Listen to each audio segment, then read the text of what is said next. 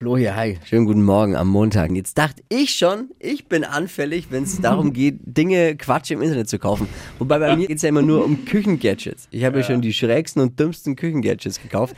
Aber Steffi, du bist auch nicht von schlechten Eltern. Hypes, Hits und Hashtags. Flo Kerschner Show Trend Update. Also ich bin absolut anfällig für Quatschkäufe aus dem Netz und das ist jetzt mein persönliches Trend Update heute. Ist mir auf TikTok öfter entgegengesprungen, nämlich Menschen mit einem Mini-Mikrofon und das fand ich so witzig, dass ich mir das auch bestellt habe. Also das Mikrofon ist ungefähr so die Hälfte von meinem Zeigefinger und kann man super easy mit einem Kabel mit dem Handy verbinden. Ne? Und dann kann man eben Videos machen wie so ein rasender Reporter und mit diesem Mini-Mikrofon Mikrofon eben seine Freunde so interviewen. lächerlich aus. Ich habe es ein paar Mal schon gesehen bei dir in den Stories.